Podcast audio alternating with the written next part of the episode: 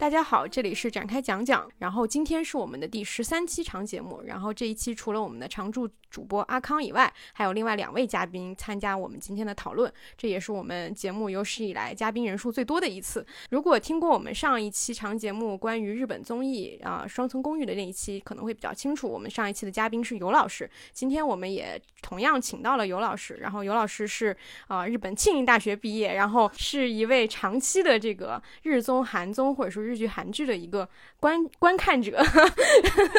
对 对观众对资深观众呃资深观众。然后另外一位呢是我的前同事，然后 Murphy，然后他呢也是在韩国有过留学经历，然后也是一位饭圈的长期观察者，都是大家都是资深的这个观众啊。然后我们今天资深的走不出东亚的人，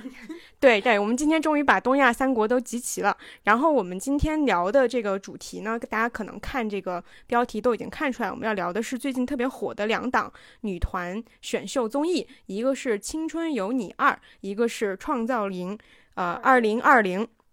对，然后这两档综艺今年在这个夏天，他们虽然是一前一后开播，但是都啊、呃取得了一个比较广泛的一个讨论度吧。然后也在针对这两个团、这两个综艺的比较也非常多。然后首先我可以先介绍一下，就是这个呃类似的这个女团选秀，其实它有一个怎么样的一个发展历程？因为无论是呃国内的这两个综呃平台的这个选秀节目，还是韩国的选秀节目，都已经经过了一个至少三四年的一个发展期。其实这一类型型的综艺，或者说，嗯，我们就特别指这个 Produce 系列的话，它最早是二零一六年在韩国首先开始的，然后当时的第一届是一个，也是一个女团选秀，选出来的出道人数是十一人。他们其实这个系列的赛制一直以来都是一个比较固定的啊、出道人数，然后这个组合当时有一些现在我们看起来就是韩国女团里面比较出名的一些人，比如说像田小娟呀、周洁琼呀等等，包括金请夏应该也是这个节目里出来的。对，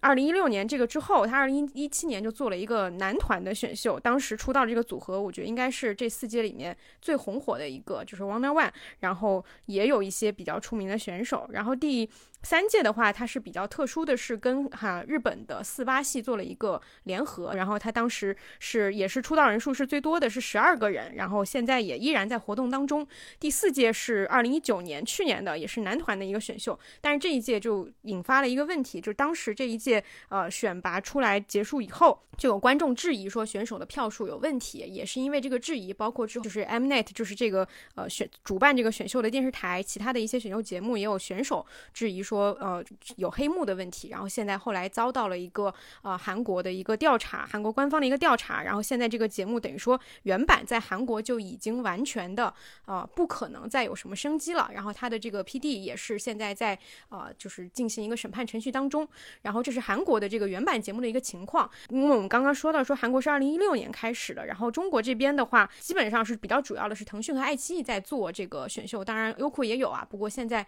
可能还没有进入到广泛的这个讨论范围当中。中国的腾讯和爱奇艺都是二零一八年开始做自己的选秀节目。腾讯的话发展的也是三届，然后第一届是大家都非常熟悉的《创造一零一》，这也是买了当时 Produce 系列的版权的一个综艺。然后当时出道的这个是也是十一人，就是我们现在都很熟悉的火箭少女。然后第二届是二零一九年的《创造营二零一九》，是一个男团的选秀综艺，它的 C 位是周震南。第三届就是今年二零二零的这一届，它也是一个女团选手，但是它有一个区别是今年的选秀的出道人数是变成了七个人，是一个大幅度的缩减。然后爱奇艺这边的话，它第一届的是二零一八年的偶像练习生，它也是一个男团，然后选出来了现在或者说前两年非常红的一个顶流，就是蔡徐坤。然后第二届也是男团选秀，是它就更名为《青春有你》，当时的这个组合是优奈。然后我觉得它跟二零一九年这个腾讯的这个。有一点像，就是他们这两个男团选秀的话，可能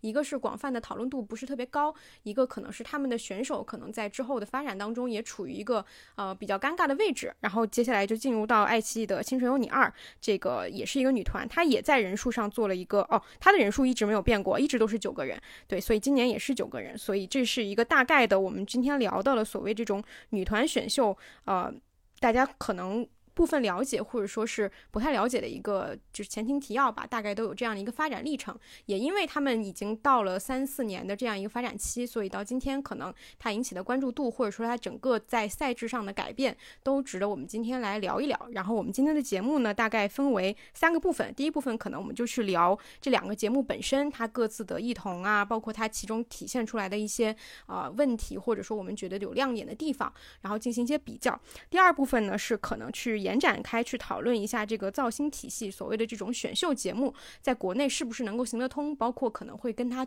跟韩国做一些对比。然后第四部分呃第三部分可能会。延展到更远的地方，就是去讨论一下最近也特别红的一个，呃，还没有播就已经红的一个综艺，就是呃《乘风破浪的姐姐们》。因为它同样，虽然他们不是一个呃类型的一个节目，但是它同样也有这种女团的一个概念。我们觉得说，好像大家对于这个类型还是。非常的喜欢去讨论它，这到底是为什么？我们为什么喜欢看女团？会延延展到这样一个灵魂拷问上去。对，然后大概就这三部分。我们现在就进入我们的今天的第一部分。然后我想先问一下三位，就是你们看到目前的话，会比较喜欢看这两个节目当中哪一个？然后是大概有一个什么样的原因？可以简短说一下。我肯定是更喜欢呃《青春有你》了。然后我也很怀疑有喜欢《创造营》的吗？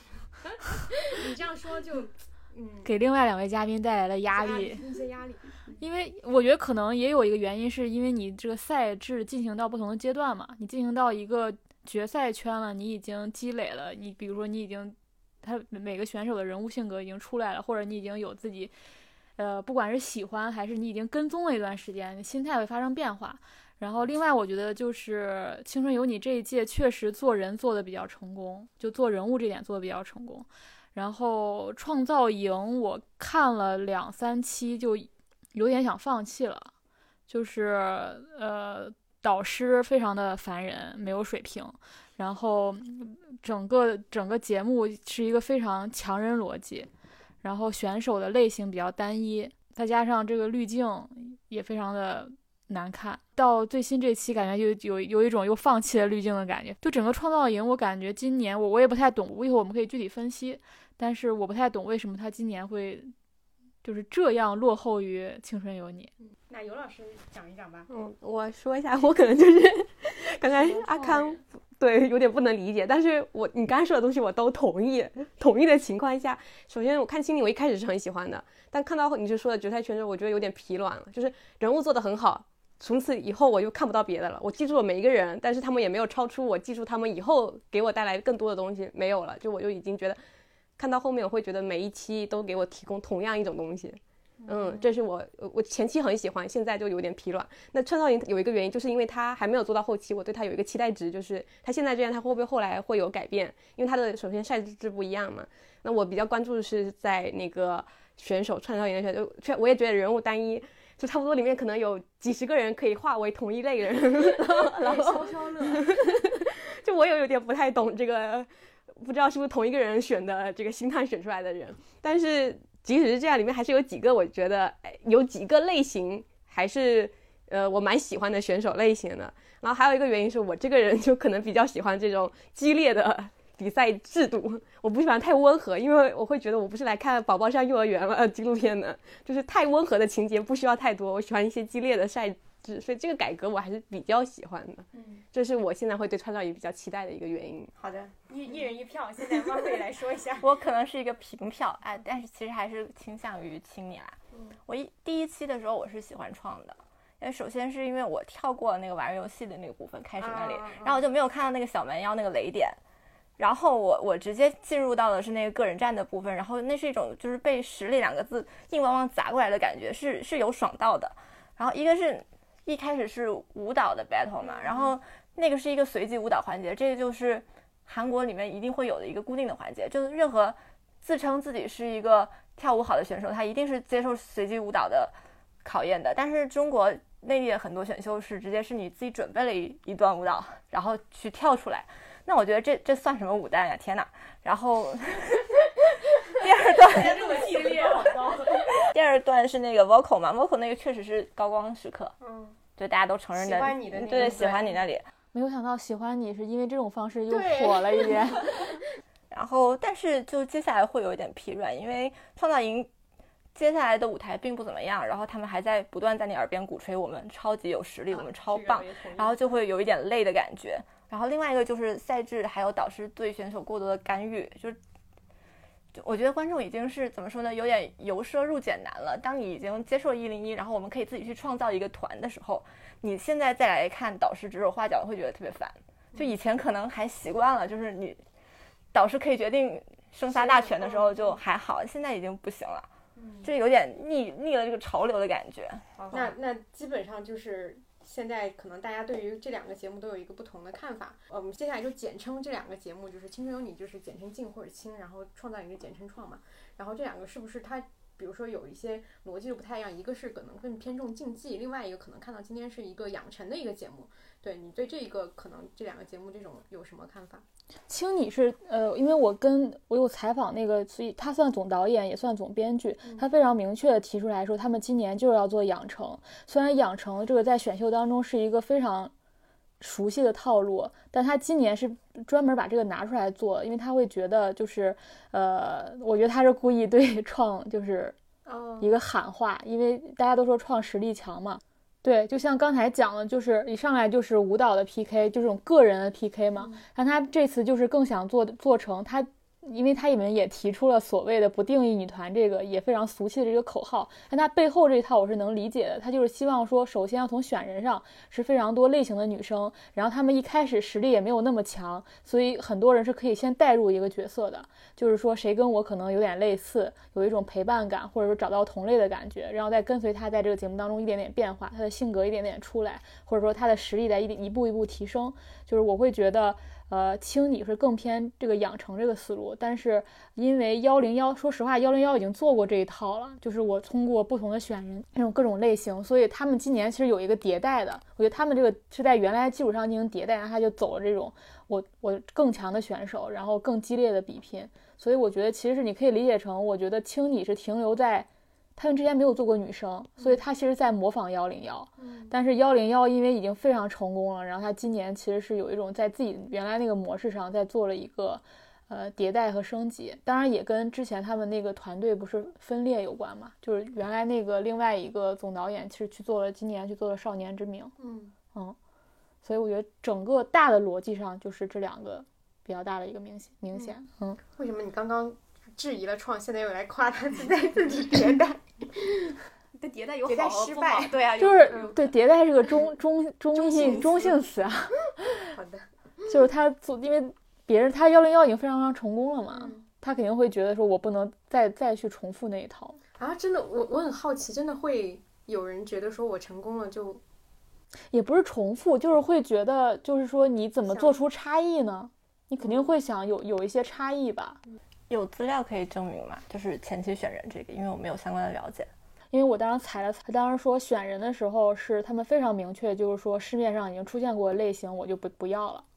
我就要去找，我就要把类型放开。因为他说前两年，尤其他们做偶练和青春有你一的时候，非常偏向于找那种正统的练习生。他们今年就希望，就是说不只在那个范围里找，虽然他那个模式是一样的，还是经纪公司选秀，但是他今年会更去关注那些，就比如说训练时长没有那么长，或者说他是在一个本来已经有了特质上有加成的人，比如你唱歌很好，但是你只唱歌好，你没有其他的特点，那可能就不会进入他们今年一个选人的标准当中。就他今年是要求说特质得是排列组合。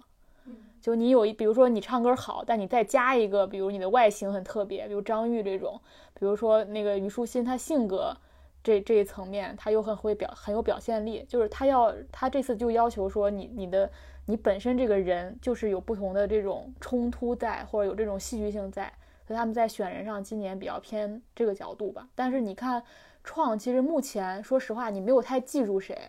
你想想，他一星期是六个小时的量，但我现在我我已经，我说不，我现在还分不清谁是谁。但是我觉得那个青，你今天做到，就是因为我要也跟剪辑师聊嘛，他说他们每一每一期时候，他们那个剪辑名单上都有一个三十多人的名单，就是我这期节目当中有大概有三十多人会进入到我的视野当中，我要突出他们。当然，这个名单是不断变化的，并不是说他内定了谁。而是说我要让观众在进行到某个阶段的时候，比如六十进三十五的时候，你你是能至少叫出来三十三十个人的名字的。他们一开始就定了这个目标，我觉得是做到的。我觉得这也跟他们那个时长有关系啊。他们因为这疫情的原因，首先是拖延了一段时间，再加上它变成一周双播，有时候分上下期，它这个时长天然就会长。它又不是创那种集中性的六个小时打给你，它就中间有有一有一点穿插。所以我觉得从这个角度，从选人以及把人物就是让你记住这一点，他起码是做到了。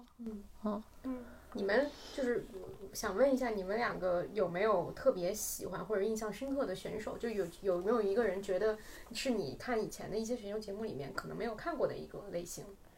我虽然不喜欢，但是我觉得蔡卓宜很特别啊，为什么因为她她离过婚。啊外国人觉得最女权的是刘雨昕，但其实哦更女权的是蔡卓宜。哦，对，串上面我可能就比较固定的 pick 了两三个，但青你我是都记住了，然后每个人我都挺喜欢的。就其实这个点上，我觉得他做的蛮好的，就是养成让你记住这个人。就从概念上，其实我觉得两边的概念都还蛮好的，但有一个点就是受到产业的限制。我因为我是一个比较冷静的观众，就是我看的时候。我觉得养成系不是说我在这个节目之中养成，而是我在节目这个 pick 的人，我可以看到他整个职业生涯的一个养成，这是我对养成系的期待。不然的话，如果只是看这个节目的一个的话，那你还是一个韭菜被收割的对象嘛。所以你这么看的话，很明显就是国内没有这么一个产业链。我所有记住的人，而且我是一个很冷静的观众，我对我自己也是有自知的，就是我现在记住了你们的名字，明年出一套新的女团或者一个新的节目，我会记住他们的名字。或者说好，之前看别的综艺节目，一群选秀的，我记住他们的名字。然后呢，没有然后了。我很清楚，我对他们没有然后，我也清楚他们也没有然后，所以我不会投入过多的感情。记住了又怎么样？嗯，这就是我看的时候就很冷静的一个原因，也是我为什么我不能投入感情的一个原因，就是我觉得没有达到实际意义上的养成。因为比如说，呃，像日本的话，AKB 系列就是你的剧场。你然后包括你能看到他在他职业领域的成长突破，以及他突破出自己本身偶像领域的一些成长突破之类的，这才是真正的养成。就一个偶像，他变成一个女演员，女演员之后拿奖，他受到认可，还是说怎么样？这是一个真正的职业生涯上的养成。那如果说我只是在这个选秀节目里面看到养成的话，像我这种抱有怀疑一切态度的人，我就会觉得就是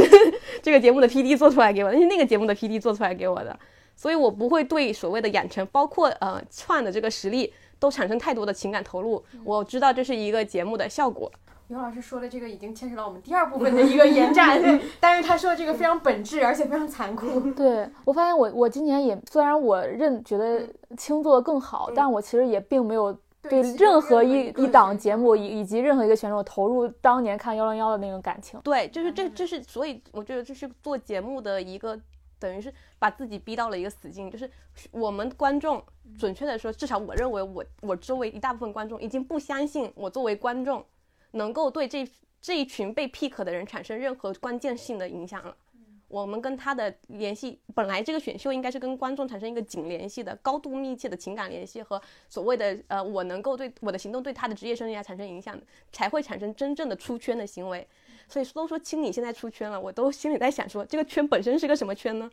然后他就出了一个什么圈呢？我觉得其实并没有，对他可能只是在广泛意义上被大家讨论了。他们这些人物作为一个短时间的一个标签，他留在大家心里了。但是可能确实像刘老师说的，节目过后以后，他可能很快就会被遗忘了。对对，我刚刚在查一个数据啊，就是好像刘雨欣的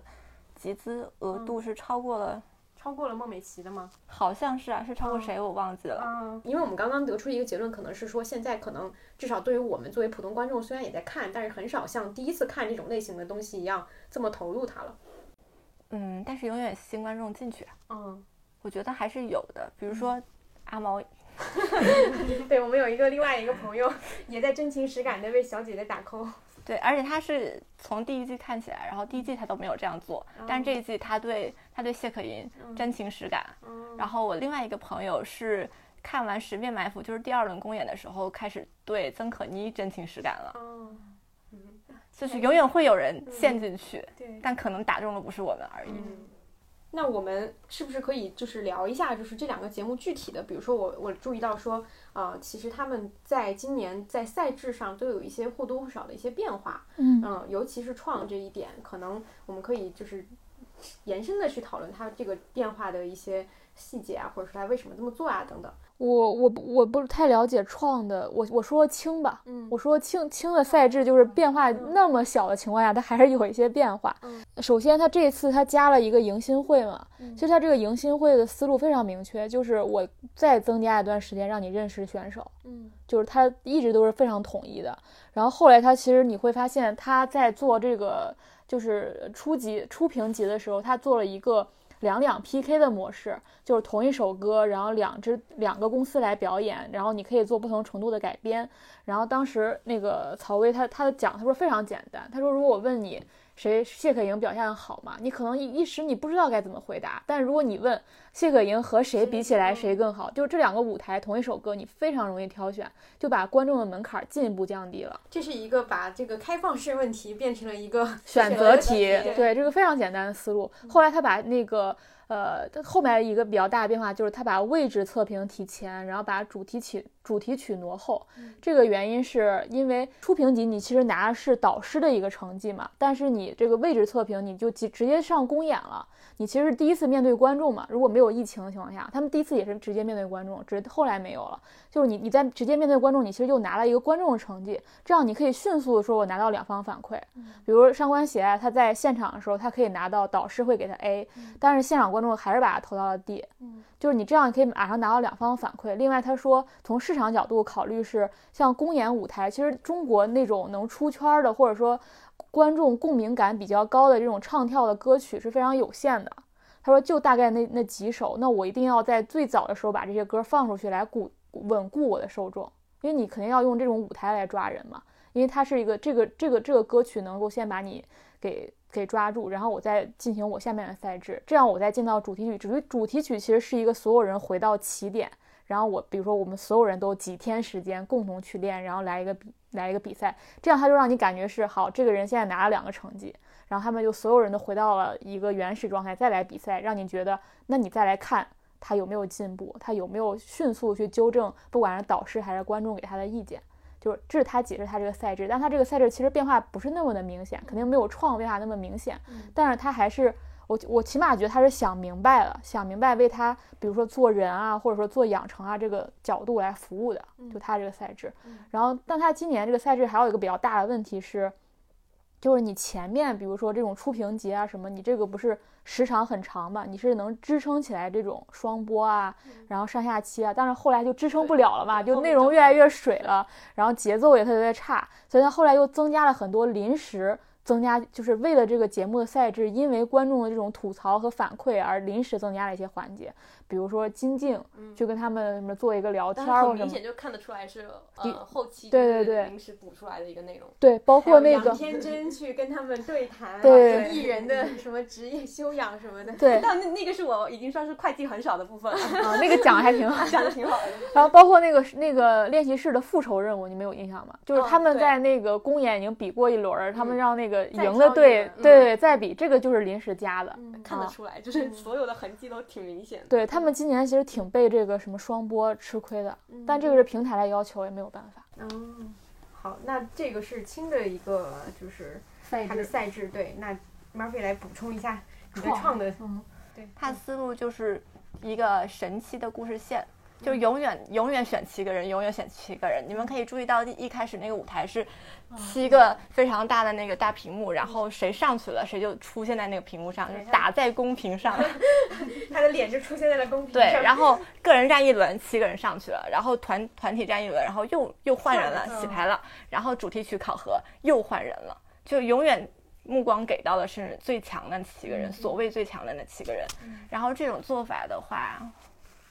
我个人 不是很喜欢。对我我我发现创着这一这一期它其实没有 C 位这个概念了，对，就是嗯。成团位对七个人，他就是对准的是七个，就像你说，他可能对这七个人是比较平均的一个状态，因为你看，像他们自己七个人的那一场公演，好像也没有谁是特别 C 的那个感觉。对对对，嗯对，然后包括在第一轮是第一轮公演吗？嗯，对是，第一轮公演的时候，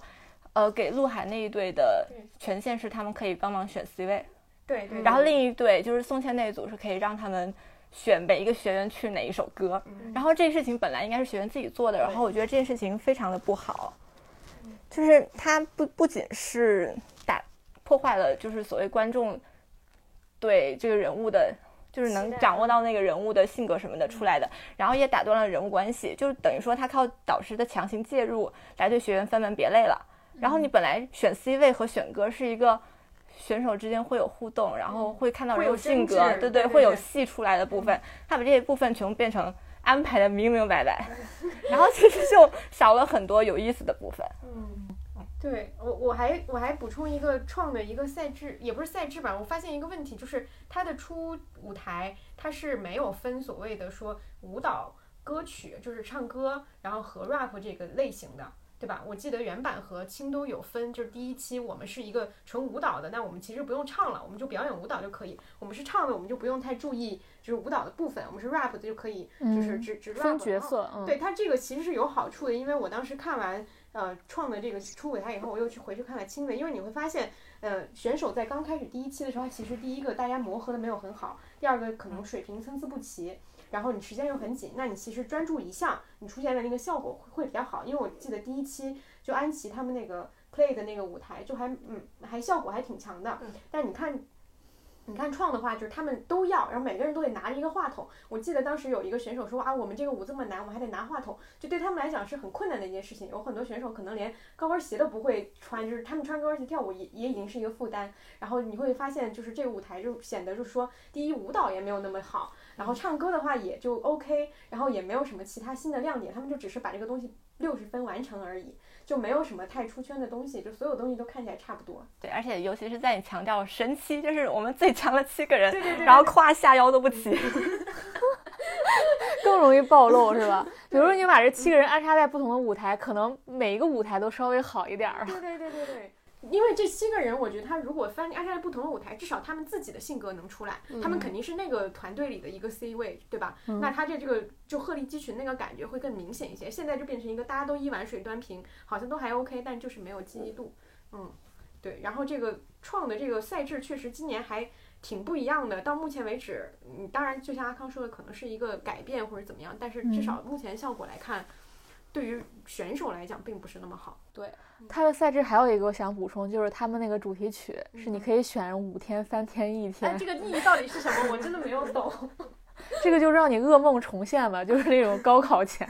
你的复习时间有多少？这个他们最后选完以后有什么区别吗？就是选不同班的成员？有有，它是这样的，分成首发成防卫、主力队、预备队和板凳队，就等于把 A B C D F，然后又换了一个更复杂的名字，然后再赶课。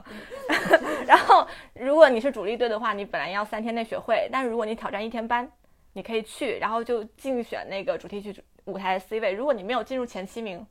你会掉到板凳队。对，是这样的，就好像你神七，你必须得选一天，对吧？嗯。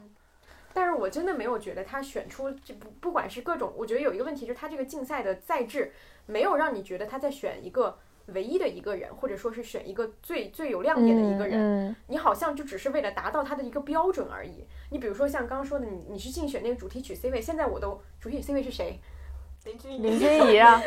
我知道，我我有印象是他，但是好像他也没有得到一个特别广泛的一个关注，是他观众缘有点差，关注和讨论度。我觉得串这一届观众缘集体比较差。对，就是而且我发现，在公演舞台上的时候也是这个这个团体，第一他们在自己私下练的时候，没有人去说我要争一个 C 位，就没有这种竞争感。然后第二，他们出来以后镜头平不平均，好像也是比较，我看到有很多人都在非议这个选手的镜头，就一个选手可能他明明没有那么多。戏，但是会给了他很多镜头等等，其实就跟这个，我忘了是孙珍妮还是谁了。流流星分饼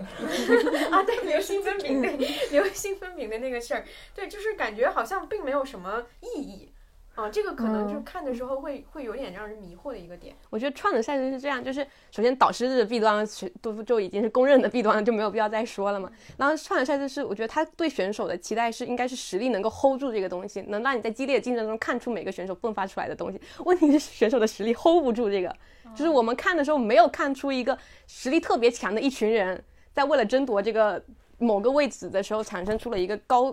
比如说精彩度很高的表演。所以就是导致整个节目的精彩度就严重的下降了，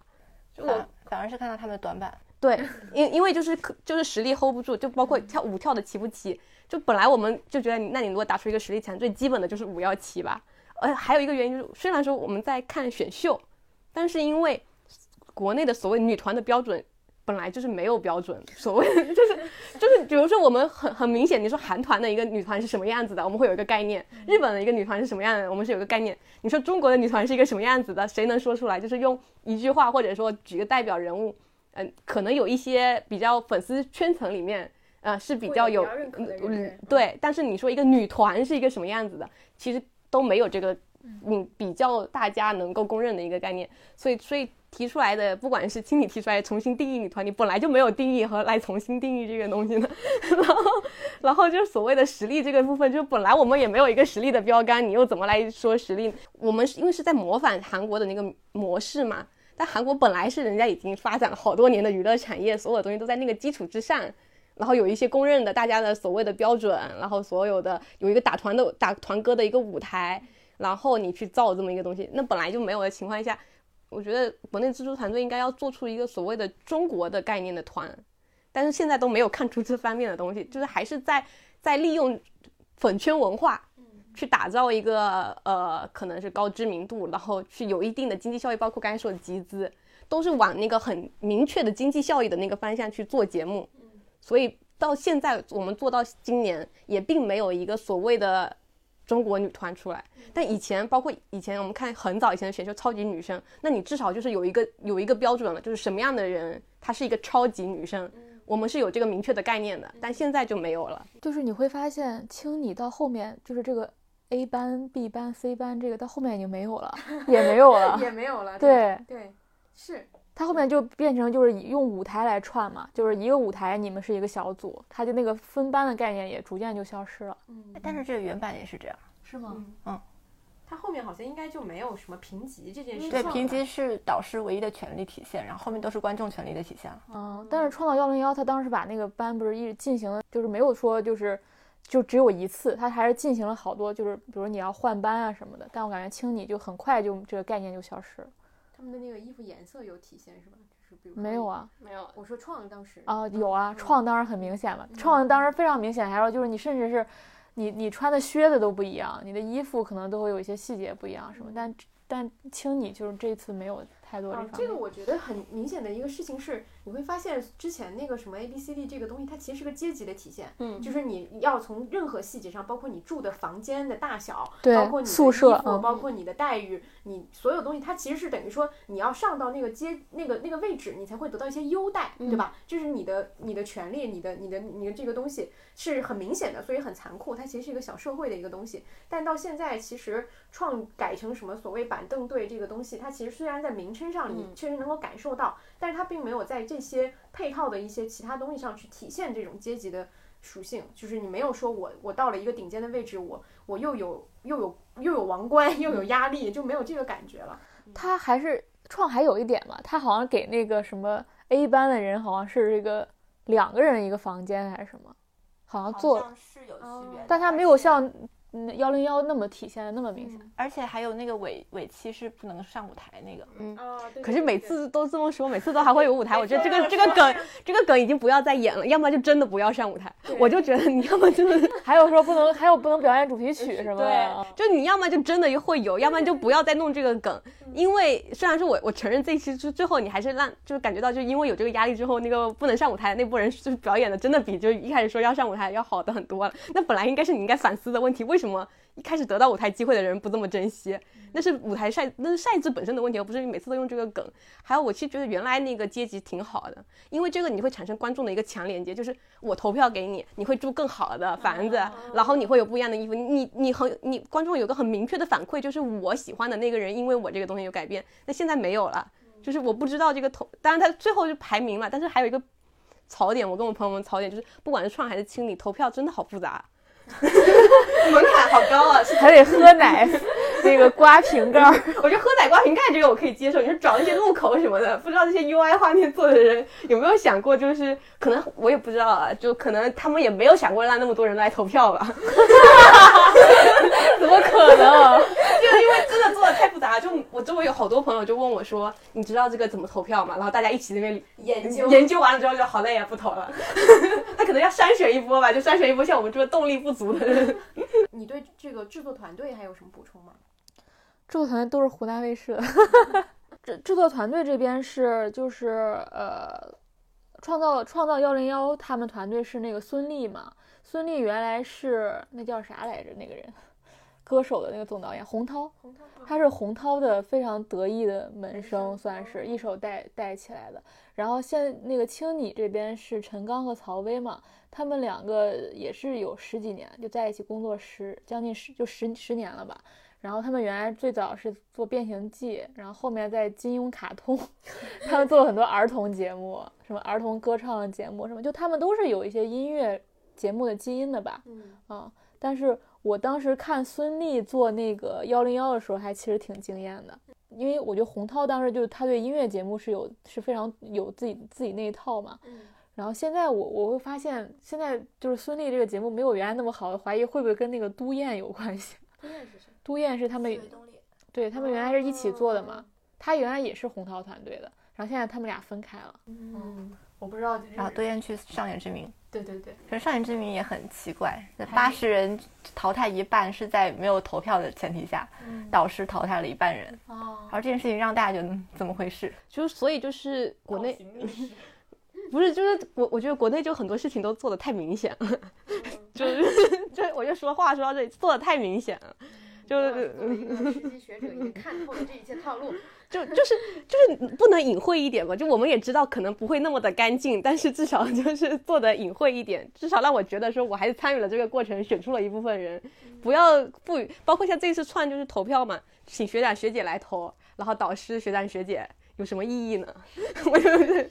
这个我们可以放到下一趴讨论，因为会讨论导师。我在这里插一个问题，因为刚刚有聊到是一种制作什么的，刚刚阿康说到以后，你说到这些导演有比较资深的这些经验，我又想起一个事情，就是好像很早之前，不管是爱奇艺还是呃腾讯，他们最开始做这种 idol 的，就是就是偶像的打歌舞台的时候，都会被观众吐槽这个镜头推拉的问题，就是不好。对对吧？我记得当时我跟 Murphy 还聊过这个问题，然后好，但是好像这次比如说青你他的有这种剪辑啊，或者说包括呃不是剪辑，就是他的这个摄像会被很多海外粉丝还挺夸赞的，有 也没有，就是有夸有赞有弹。我今天又去看了一下 Lion 的舞台的那个油管评论，就是有一部分人在骂抄袭啊，那个事情你们知道吗？就是是哪个？是是那个我不知道那个团中文怎么念，either。啊，就是就是那个团对对对，就是他们有那 Queendom 里面的那个们像那个 Lion，Queendom 那个那对对对台对吧？嗯然后他们那首我看了，我觉得不像，就是他有那个手势是那个是嗯皇冠那个手嗯势，，但是歌是完全不像的。皇冠手势 play 吧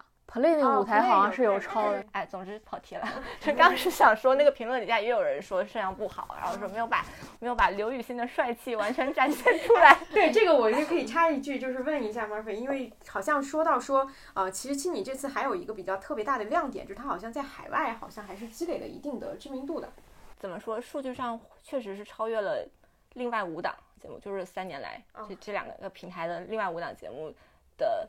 在油管上播放量都不及它。虽然说《偶像练习生》的那个主题曲舞台有一千九百万的播放量，那是最高的，但是平均来说，很多舞台上几百万播放量的只有《青春有你》第二季。一千万的播放量大概是一个什么样的水平？来对比的话，就是 Produce。嗯 Produce 最最最多播放量的主题曲舞台是四千万，哦，然后一个一个韩团的 MV，你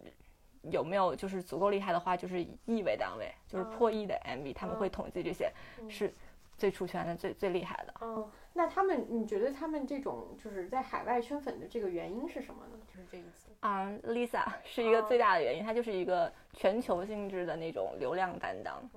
因为她是韩流，就是韩流艺人里面，虽然她是泰国人，但她算韩流艺人里面 Instagram 粉丝数最多的人。嗯嗯，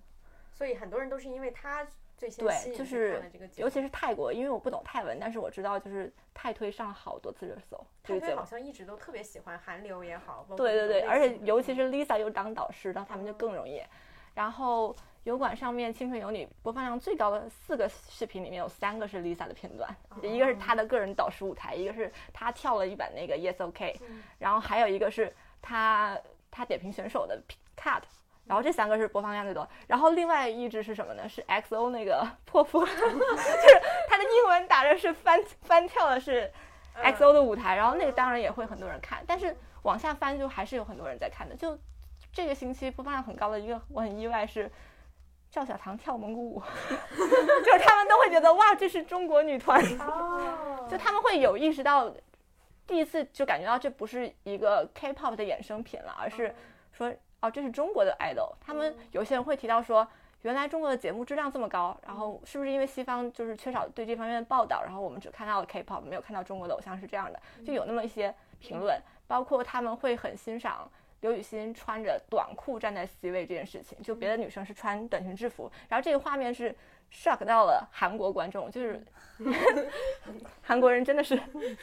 大惊小怪。对 对对，就是这样，有一个 Facebook 账号，就六十六万粉丝的一个蛮大的一个韩文账号，叫 Idol Issue。然后他他就截图了那些什么上官喜爱、刘雨欣、张张玉是吧？就是那些短发的镜头，然后说中国的中国的选手看起来实力很强的样子，就大概是那样的。然后转了大概五千多条，然后就是他们会被这种画面给震惊到，然后我们也是着实很震惊。对，这就是因为有标准了以后才会有突破标准。对对对，是的是的嗯，他们对自己有一个标准，所以看到这些不符合他们标准的，会觉得很奇怪。对，嗯，所以反而对国内没有那么大的一个冲击。我有个疑问，那他们不看什么旗鼓文化那些扇子舞更中国吗？可能会吧，那蒙古舞都已经惊到他们了，可能只是没有机会看到旗鼓文化。但我觉我觉得这个是因为，呃，像刚刚 Martin 说的是，他们是先因为一些韩流明星 Lisa XO 这样的东西才会去进入这个这个这个节目，然后嗯进入以后才会慢慢发现到选手，对，所以才看到后期蒙古舞嘛。但是其实文化呢，可能可是第一期，他们可能根本就不看这个节目。嗯而且这个我觉得有一个衍衍生的问题比较有意思是，其实可能在这两个节目相比起来，是不是是不是进的这个韩 K-pop 的这种基因会更多一些？会，嗯，因为我有意识到，他们上次不是有几几首歌是那个他们说是原创歌曲嘛？对对其实我那对，首不是，我是吐呃槽是 YG 的那个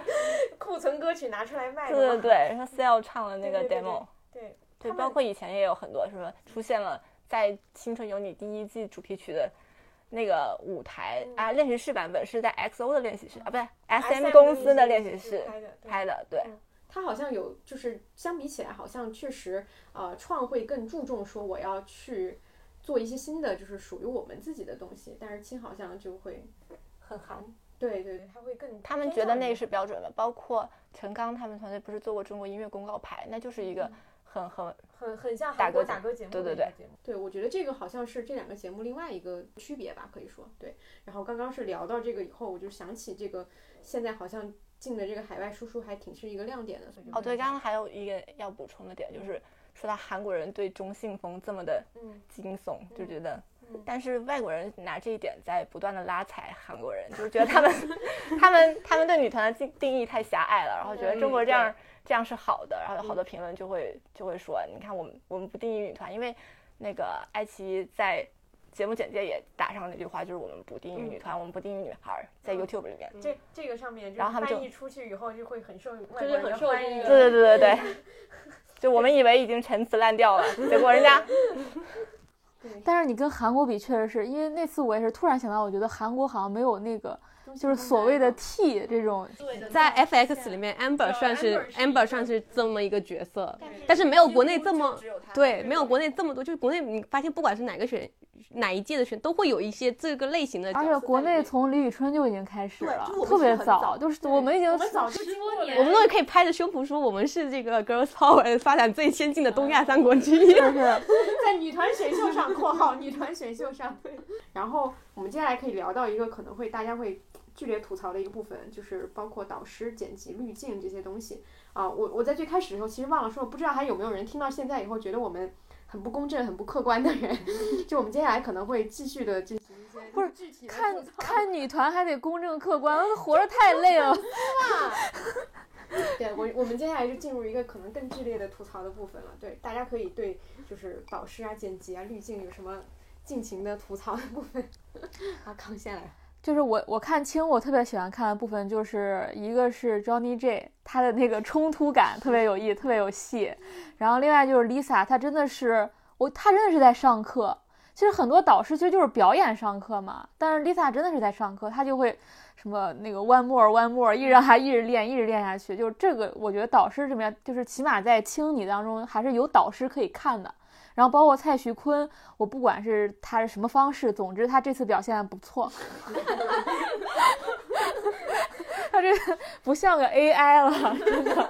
对，然后还就是整个的表现啊都挺松弛的，然后也说话啊各方面都挺好的。包括他这次跟那个上官喜爱什么马宝儿那个互动，都觉得很自然，很很自然的在说一些话，什么我觉得挺好的。然后，嗯，然后创这边我就觉得，就是 原来。原来我有个朋友说像是什么一个一个昏君在选妃，我觉得特别准确。然后，然后我就黄子韬整个我对他的观感就很不好。就原来在幺零幺的时候，他还能就是说，比如他有几个名言嘛，就是说你不要哭来哭去。就是这次他也再次应应运用了，就是小姑娘给吓哭了。对，我当时就想到少年少年少年的你里面他被霸凌那个形象嘛。然后你会发现，就是那个镜头切的他那个脸部特写跟那个电影里一模一样。再再包括就是我觉得。呃，整个创里面没有哪个导师特别突出，嗯对吧？就是你你你得你自己导师也得有戏啊，也得有剧情啊。他们这一趴就我觉得没有谁特别突出，也没有谁的故事线值得看。我是觉得清理的导师很圈粉，就是我至少在清理的时候我不会快进导师部分。看创的话就是有一种，就是反正略过。啊，对，还有一点，我觉得可能创几个导师他那个同质化比较严重，太严重了。你比如说，你说黄子韬和鹿晗他们俩的区别是什么？我好像找不到。但是你看那个青里面，比如说 ella 就是扮演那种知心姐姐，然后我又是那种为女生做的女团出来的那么一个人，然后 JONY J 又是那种，就是他其实在这几个人当中，他那个 rap 是最被。最边缘的，但他同时又有很多戏嘛，就是就是大家都不会唱。然后那个蔡徐坤算是有一个整个大的比较大的变化，而且他也挺适合这种，就是 hold 这个场子的这种感觉。然后 Lisa 又是一个专业的，然后国际顶流，就是他的分工非常明确。然后每个人有自己的一个角色，但是你感觉，呃，创里面就是第一他们很重复，就第二是我不知道那个什么是是谁没来着，是肖战和。肖战和罗罗志祥没来是吗？好像都有传过，但我不太清楚。反正罗志祥是。但即使肖战来，那就是三个重复，这三个人没有什么区别，嗯，对吧？我觉得就是一个是，嗯，青你里面多少你还算是现役的人，比如说 Lisa，她还是现役韩团，她就她的动作标准还在韩团的标准中，她能给出的标准。然后就 对，就是我就想暗戳戳的说一下这个业务能 力。他是想说创的这些导师已经 已经是退休人士了，就他们可能是呃还知道就是这个标准是什么，但是你要想想韩团也是每年他们有自我更新的，毕竟是这么激这么激烈。当当年的韩团和现在的韩团就是一那意思还是在现在这个时代里面成长出来的一个 icon，那它是一个最新的标准嘛。然后包括蔡徐坤，他是一个新的流量起来的，那他是经历了新一波这个体系里面流量成长起来，包括心理状态也好，然后是更能共情的。那串这边有一点就是感觉代沟特别明显了，就是嗯，对，确实有这种，因为我又想到之前其实看这两个节目最明显就是。导师会不会教这个点非常重要，而且非常明显。对，就他一个动作给你指导，说你这个地方脚不能这么摆，非常细节一个事儿，马上就有非常大的一个提升。嗯，这个东西是对选手来说是立竿见影的。包括蔡徐坤教选手怎么去抓那个镜头，你能发现，嗯，进到后期每个选手都特别会抓镜头。对，就高三讲师和就是多年讲师的区别。对，这个是还确实还挺明显的。对，就很明显，所以就会导致我看清你的时候，我会觉得老师言之有物。那你看串的时候，会有一种就是老师还在做个人人设的努力。对，嗯，而且我刚刚提到 ila，我觉得她其实有一个点，就是她其实心里可能有对于女团的标准。对，她是一个有标准的人，所以她很多时候说的话不仅不仅仅是对我这个业务能力的考核，她还有对精神方面，对你们要成为一个什么样子的人，她是有这个期待的。对，对她是一个定基调的一个人。毕竟 S.H.E 可以算是中国唯一一个标杆式的女团了。对对对对。Trace，对，哦，对，还有 Trace，对，就是那那一那一代吧，对，他确实是有这方面的说服力的。对，我因为我也有认识可能会比较喜欢就创导师的一些朋友啊，他们自己会觉得说，就算是从粉丝的眼里看来，创的这个做法也是不太可取的。就是你要去做导师的剧本，那也要也要就是说，就是从观众的角度来看，我其实并不需要你一整期都给我看导师，就是就算我是粉丝，我也不需要一整期都看到他，你只需要给我一点，我们自己去脑补就可以了。而且你大量的呈现他说的一些重复的话，镜头可能对他本身也是一个伤害。然后你又没有把选手这条线做起来，就等于说感觉我不太清楚他为什么把创为什么把这个比重偏的这么厉害，就是他在导师部分偏的可能得有百分之四十的一个比例，然后选手可能百分之四十，但百分之四十的容量里面是这么多选手，所以每个选手都没有出来，然后再让这百分之四十也让很多人都觉得这个导师话太多，然后也很那个。对，因为本来导师这在串的赛制里面权力过大，权力过大之后还压不了，过多，对。就整个过程里面会感觉到，就是导师自己有经常都不知道自己要说什么话，都会被剪进去，说明你的内容就完全不够支撑导师的分量，为什么还要这样？我总有种，虽然我一直是拉着看的，我总有种感觉，他们三个人一聊到当年的事情，就有一种我们当年很怎么怎么怎么很辛苦、很奋斗、很怎么怎么，但到底怎么了？没有一点细节，就基本上是没有细节的，这就是不会讲故事。作为一个产，我像我作为一个选秀节目看这么多来，就是这已经是一个。我们都知道，就我们不需要你去强调你有多辛苦或多努力，因为当然他粉丝可能会说你们都不关心他有多努力。但我觉得就是你呈现出一个好的舞台效果，像看 Lisa，我就觉得看他就是比如说那个有一个选手就在他面前跳舞，他就哭了嘛，你就那个镜头你就能体现出这个导师有多努力有多辛苦，这个方式就很好了，不需要对，就这个也是我想说，就是你不应该单独去做导师。就是你应该说出来，你应该用做一些其他的东西去烘托他。对，你怎么做导师？就是你把选手也做出来，你做的是两个人之间的关系。你比如说焦金 J 怎么做出来？做的是李希宁、秦 牛正威、乃万，对吧？你是这个样子做。包括你刚才提到 Lisa 那个也是嘛，黄心苑嘛，就把他俩一起就就突出出来了。就是单独做这个很奇怪啊，因为这也不是一个大家来觉得那三个人同框是一个点吧。对，但是这从他们上一期的热搜里也看出来了，他们拼命想要做这个 同框的点，嗯，但是大家好像并没有很买账，就是这个点就做一下蜻蜓点水就可以了，不能把它作为一个重点。那你为什么不叫就是，就是老干部一零一之类的？导师列 传。对，对他们三个人，尤其做了很多，他们三个人要同框要干嘛？然后下面的选手也非常疯狂的在那里尖叫，我心想说。怎么了？就是他们好像也在现场磕 CP 的那种感觉，但是我觉得观众第一是感受不到现场气氛，第二观众也会觉得很莫名其妙。就算你磕的是他们三个人，你也会觉得这个东西就硬怼到你脸上了。还有一个就是很尴尬，没有办法呈现他们当初的画面。对，嗯，如果你给一个背景交代，那那大家能够理解哦，原来他们三个原来在一个团里面，然后那是这样一个场景。可是不敢提，压根就不敢提，就变得更加尴尬。对，这个是很重要的原因。对你，你没办法回忆杀了，就是你如果假设 S H E 来了，然后肯定会放 S H E 当年的画面啊，对啊。但他们三个作为尴尬的，Lisa 有一个点是因为她虽然她的所有的东西也没有办法放，但是大家现在毕竟还了解她，对对吧？她有这个知名，但是他们三个确实已经是。几年前的事情了，对对对，可能有很多人可能现在都不是特别清楚他们当时，比如说有很多人可能知道这三个人，但并不清楚他们当时在那个团里是一个什么样的位置，包括那个团当时有多红等等这些信息是不知道的。而且他们三个红起来其实是回来之后，嗯，对对对对对对，那段记忆很少人有的，嗯。对，根本就不是一个足够有国民度的一个回忆杀，但是他们要做一个回忆杀，就很奇怪，就大家别扭。只记得回忆杀就是三个人差不多同时就回来了，没了。主要是我作为当时还是科过他们当初就是还在撕三位的这么一个过程，就还回来之后复合的这一段时间，然后这又到现在的话，就会觉得哦，就是就是这种，嗯，就是。等于是竞争没有那么激烈了，以后大家就可以好好坐下来同框了。就在我的感想就是这样。对对对，我我还印象特别深的是，他其实其实前几期前几季也有请一些现役的一些爱豆。我记得第一有是哪一个节目第一请朱觉琼嘛？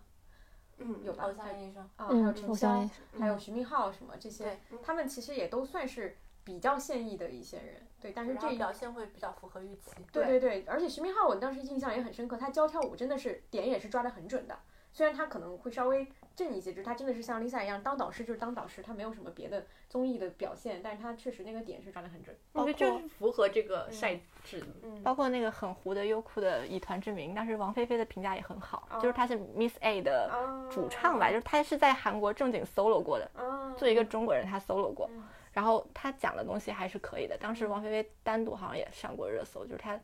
她作为一个导师，非常的，嗯甚至我觉得比宋茜好一些。嗯，那我觉得是不是其实这个就创的这个导师选择，他其实也受制于他自己的这个野心，就包括他说我们刚说的，他不想太太依靠韩团的那个体系，他不想有那套标准，他想重新定义自己的标准。可是自己的标准里，你的导师选择的范围到底是谁呢？因为我觉得像青他可能选择导师的时候是很明确，我要选一些在韩国有过活动经验的一个人，或者说是类似这样的一个舞蹈，对对对对对对对，然后他会有一个明确的一个范围，但是像像创它可能就没有这个明确的范围，嗯，不知道该选谁，最后选出三个，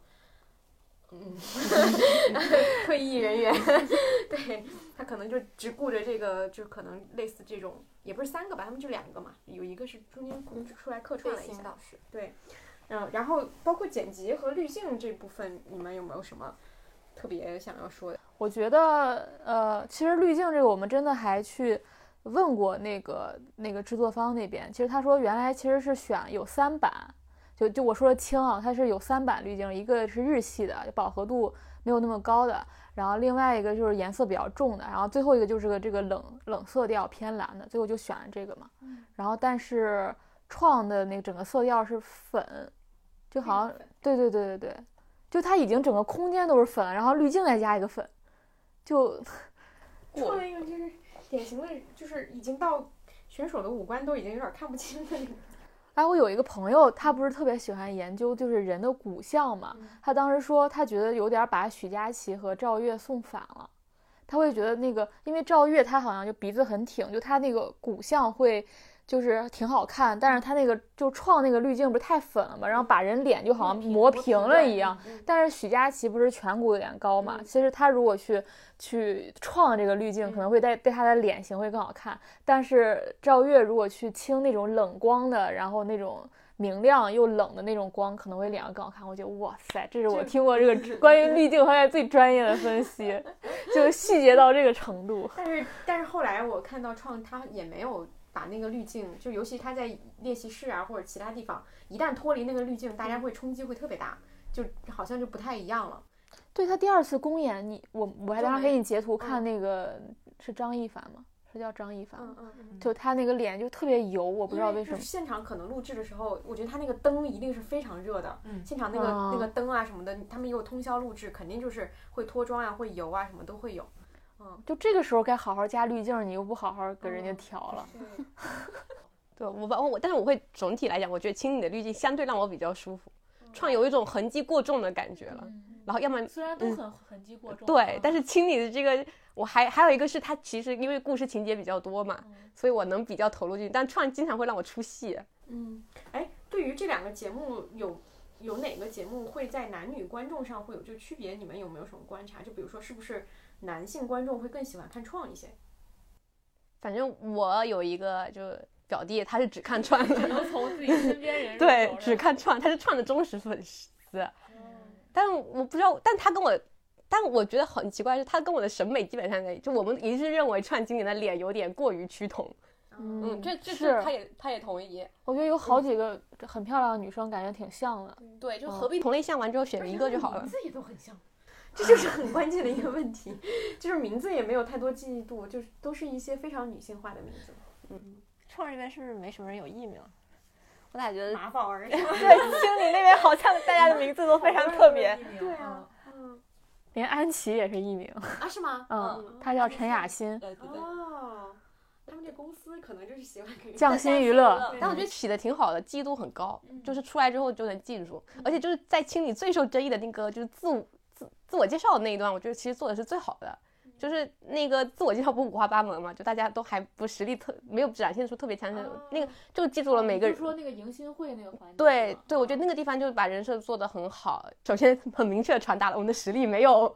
就对这一点就是暗戳戳的传，反正我是不太反感这个形式。我看完之后，我能记住一些人的表演。那其实第一期创也做得很好，创我至少记住了舞台。青你有一个弊端，让我觉得我就是觉得舞台我没有记得特别清晰的，就我可能会记住这个舞台里面的谁，嗯，这一期表现的挺好的，但是他们整个舞台好不好？或者怎么样，我没有特别清。串的第一期有蛮多舞台，或者是那种准备的，我会觉得啊是好好准备来的。但第二期的时候离期待度差太远了，就第一期到了一个可能八十五分，然后第二期之后就觉得怎么会 六十，对有点勉强的。但是青你吧，他出舞台评级是他最差的舞台，后面越来越好了。对对对对对，初舞台评级是是没有什么记忆点的，对但后面会很好。对，就可能是两两边在做的时候，可能老师教的好吧。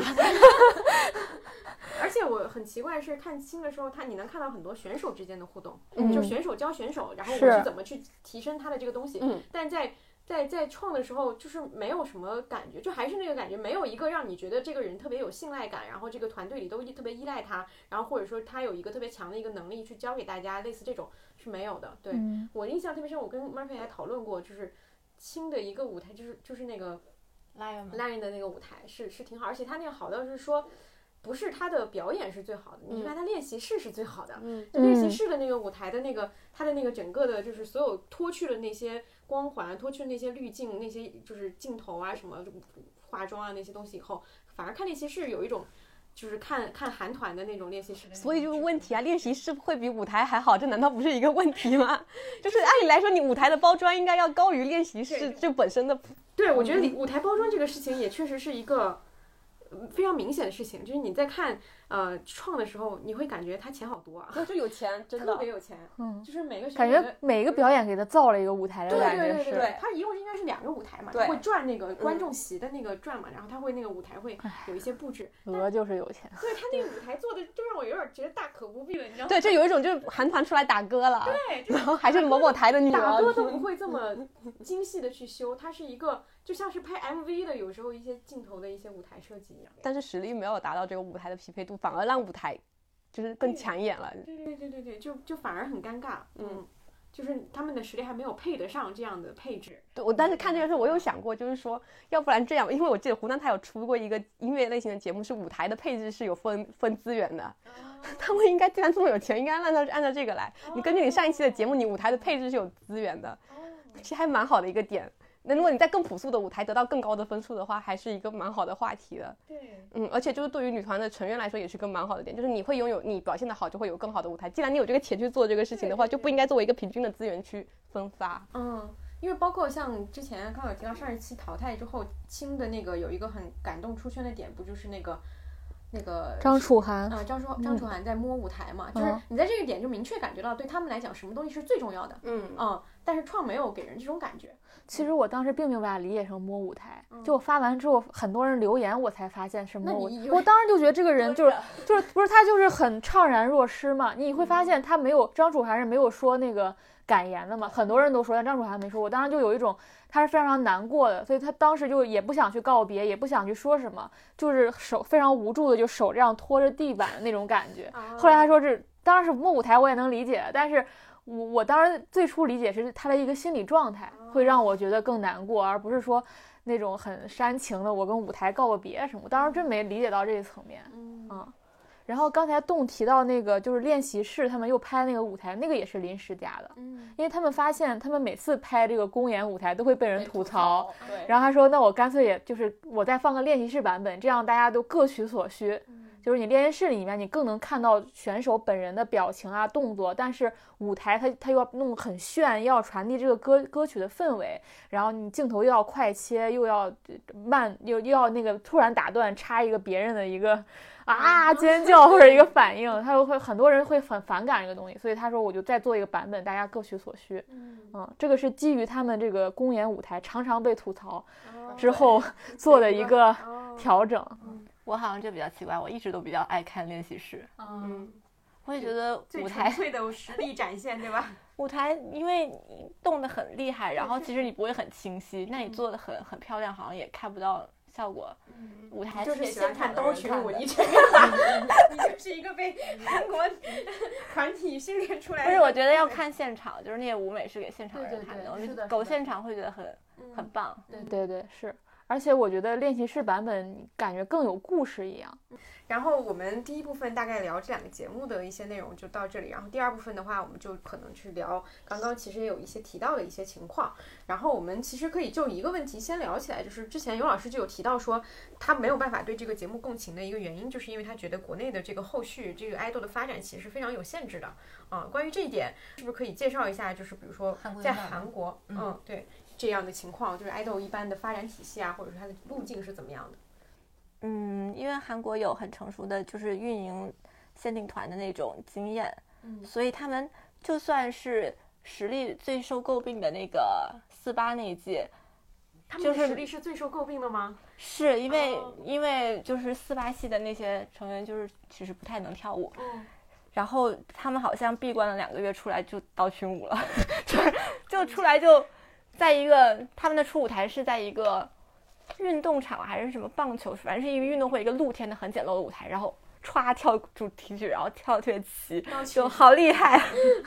嗯，然后他们的限定团是反正一年比一年的那个合约长，对，一年比一年长，因为谁都知道这个限定团的热度，你很难带到他们各自回去带起自己公司的团是很难带起来的。就是能抱团挣钱的时间多一点的话，对大家来说利益都是最大化的，大概是这样的。限定团解散之后很难出来人，就比如说第一季出来的人其实都不是 L I 里面的人，而是金请夏出来了，反而是那个 C 位 Somi 一直比较坎坷，然后后来出道了，后来嗯。solo 出道了，但是也没有发展的像金请夏那么好嘛。嗯，而且现在 L I 不断的想重组，如果不是因为对。坐票这个事情打断了的话，他们可能已经重组了。就是因为他们其实各自发展并没有一个很好的路，对他们很很想重组，然后包括周杰琼都回韩国去，嗯，还为了这个染了一个头。然后在中国，你染一个头又不能播，然后就特别折腾。啊，这个这个其实是所谓的这种选秀节目的这个体系，因为可能还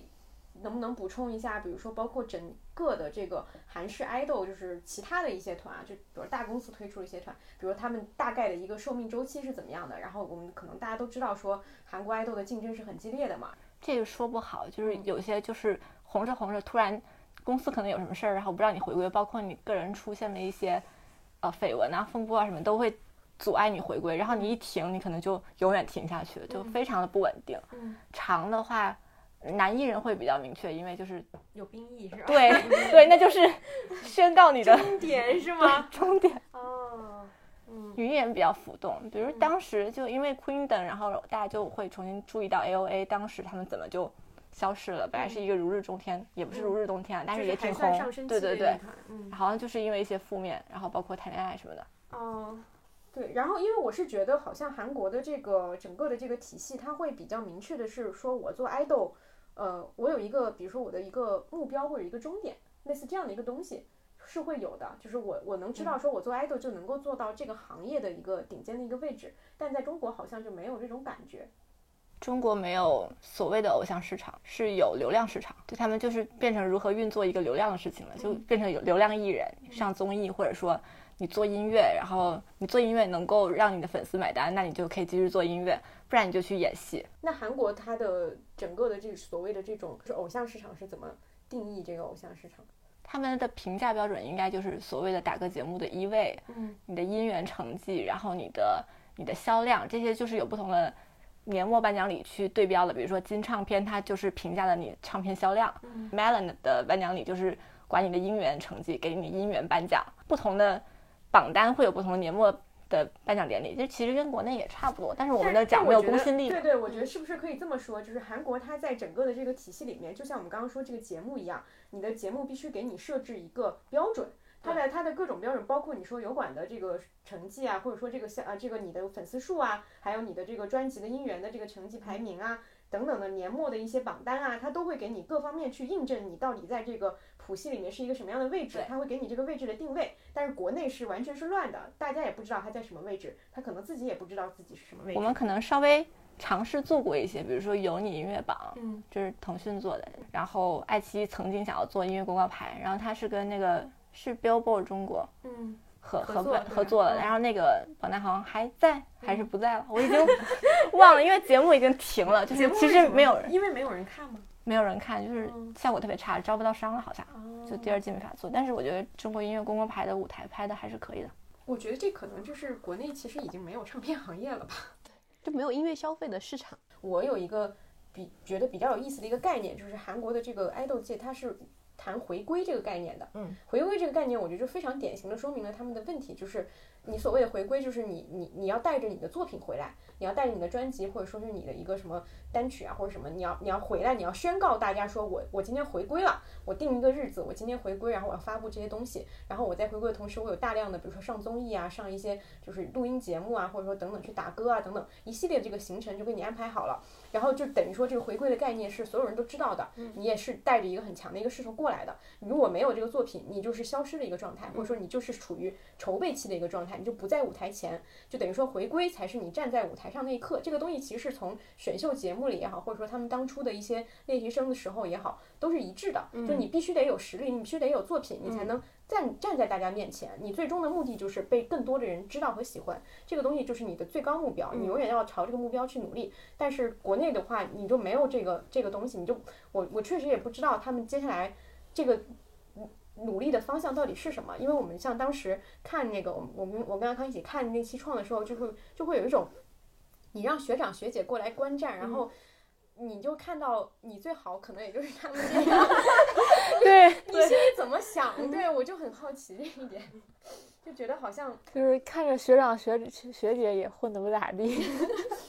其实他们最高光时刻就是在这个节目里了。对对对嗯，嗯，这个就是很残酷的一点。嗯，当然他们可能不参加这样的节目，他们也没有什么出头的机会啊。但是你能想到，如果说一个选团出来之后，他最后的结果就是大家各自去上各自的综艺综艺和去演各自的电视剧，那其实没有什么所谓的爱豆的概念可概念可言。所以我们的我们的所谓偶像的回归期就是又上了一档选秀，对我又回锅了。因为我觉得回归是因为韩国供求关系的一个关系，就是有那么多个偶像团体，你如果同期都在，观众的注意力就会被分散开了，那每个人公司能够就是收到的利润也就明显降低了，所以他们其实是就是就是故意错开的，就让这批关同样这一批市场的人能够分期消费不同的偶像。跟电影档期一样嘛。对，就是因为他们有太多的团，还有一个原因就是因为他们有标准之后，呃，你要达到这个标准，你确实是需要那个准备时间的。还有一点就是作为粉丝运营来讲，比如说 S M 吧，我不让你回归，虐粉、溜粉，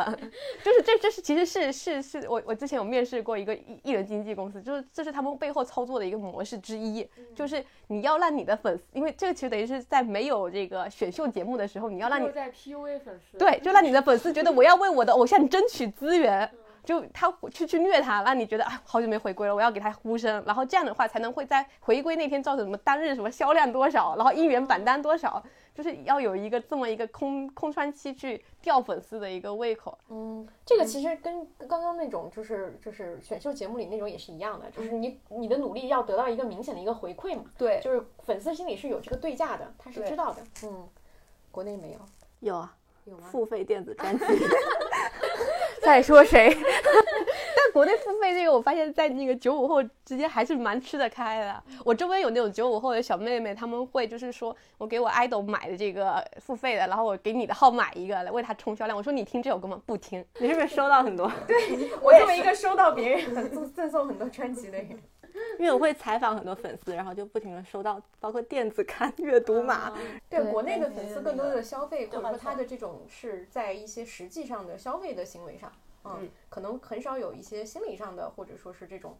呃，出圈认可的这种回馈的东西，所以说这个产业不持久嘛，因为你连自己消费这一批的人，他都不认可你的内容，或者说没有再 去听你的消费你的内容。对他，他只是在就是所谓的为了这一波流量去冲击，就可能国内很多都做的就是受 KPI 的限制，所以他做的事情就是这样子。比如说我们现在看那个爱奇艺，他们肯定 KPI 有一些播放量啊，或者是呃这个点击量什么的，那 KPI 就会导致你的节目走向和内容走向会变成一个什么样的东西。像 YouTube 当初他们最开始做的 KPI 也是播点播量，那点播量之后就会发现就是好的内容不能持续的被生产。所以后来他们把 KPI 改成那个呃，就是在线时长，一个视频的你的那个时长是多少，这样的话才能这个 KPI 才能促进你整个内容生态的去持续，因为所有的 UGC 它就会知道说我不能做一个惊悚的标题，然后点进来之后他们可能三秒就走了，然后他们就会去做一个持续的生态。嗯，这就是这个点。然后包括但最后他们卖广告的时候，YouTube 的广告是前六秒嘛，他们怎么算那跟广告商算价钱的呢？就是我六秒之后，你这六秒之后你还持续在观看，我才算你这个广告在被被收看。就是一个平台真正想要把自己做好，你看那爱奇艺，我看他们的那个财财报财报还是在亏啊，就是。就是说，你真的要做好的话，你应该产生要要的是一个能够持续产生优质内容的 KPI，才能够做这一点。但是国内因短期的对国内因为那个很明显，整个市场是一个比较激进的一个模式，各个行业都是这样的，对，所以就没有去做这个。那没有做这个，你一定是会被反噬的。你持就是呃，当然我们就说一定会有新的韭菜被收割嘛。就我我现在看你，我不相信这套模式了，有人会相信，但是这个东西是呃。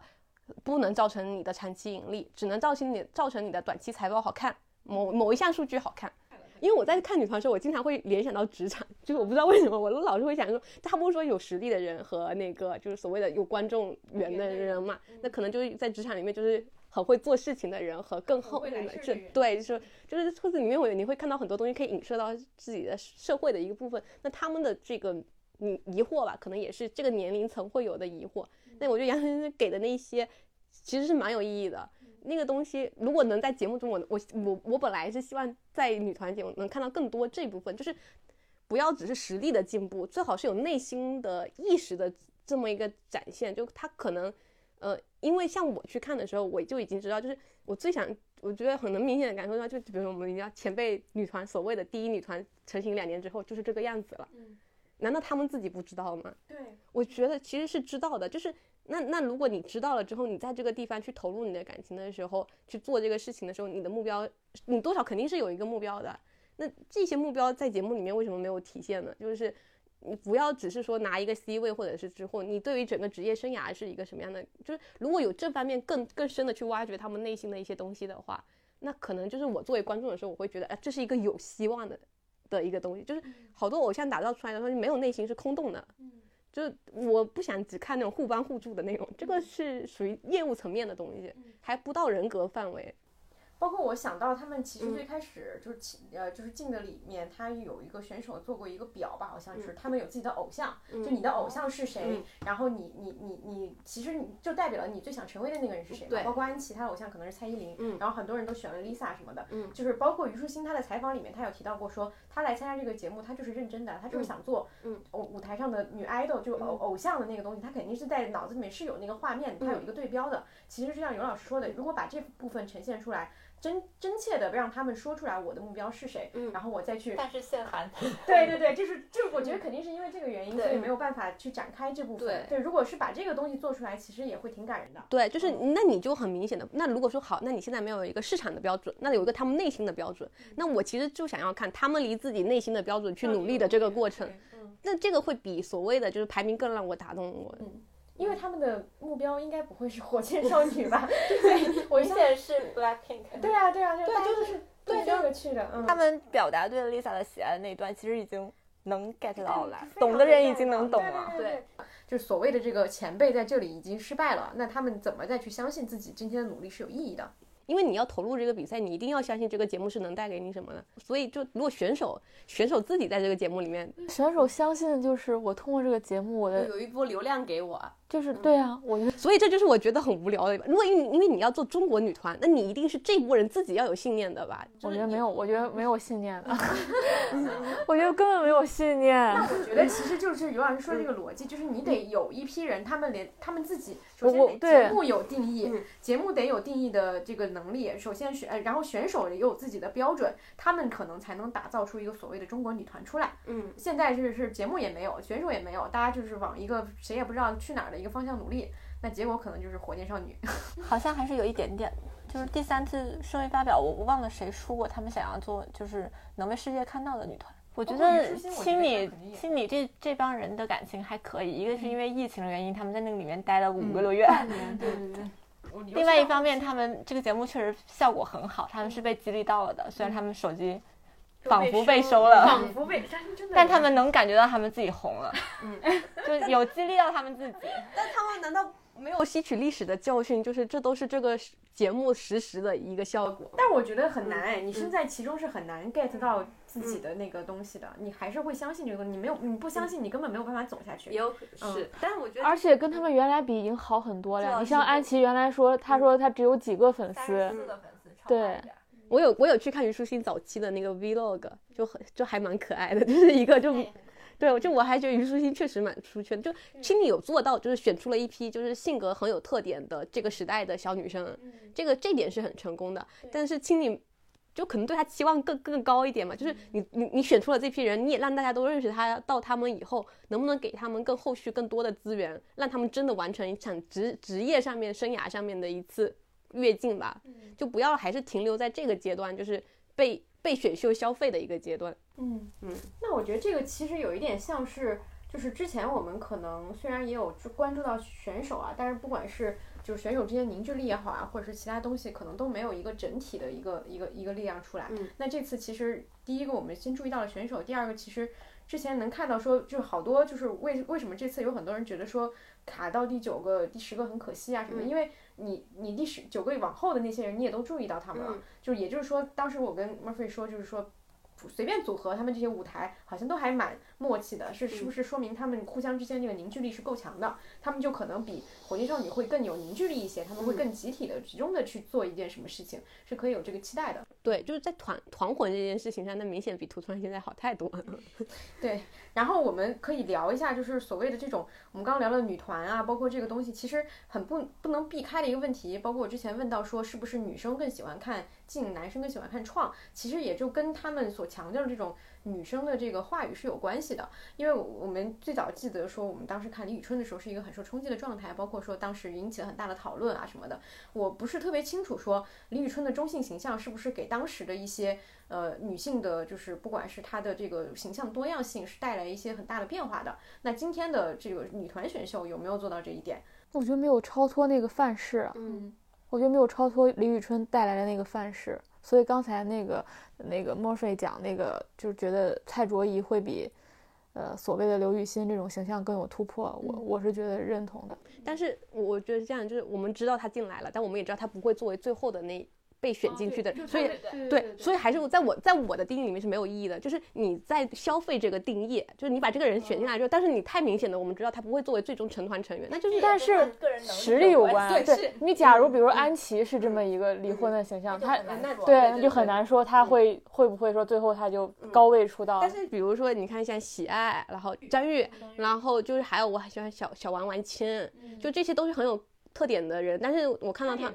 对，也不会最进入到最终的那个全团位的，就像当初一零一的时候，王菊也不会。对对，就是这样的，就是他们作为一个这个节目标榜的我不定义女团的一个形象出现，然后被你记住，然后他不会出现在最终的女团里面。当然，就虞书欣有突破啊，有有有一些突破，我觉得还是还是做到了一些些，但是就是这个口没有他的那个口号做的那么大。嗯，我觉得这可能还处于一个一点零的时代吧。一点零时代还处于说，嗯你你只是在选手呈现上做出做出一些区别，但最终你要选出来的东西还是一个相对比较标准的东西。对，因为其实还是跟市场有关系，因为本身这个市场就没有一个成型的市场。像当初王菊，我印象特别深刻，所有人都很喜，有很多人都很喜欢她，但是也很多人她的粉丝自己也觉得说她不适合出现在女团里，她对可能自己 solo 会更好。对嗯，也有这样的呼声。那其实就是环境对于女团的标准还在，就是有一个，虽然我们不说它到底是个什么样子，嗯但它有一个。有个底线的标准了，大家还是有这种默嗯默契，这个东西没有被改变，嗯就很难有出现在女团里那样的人。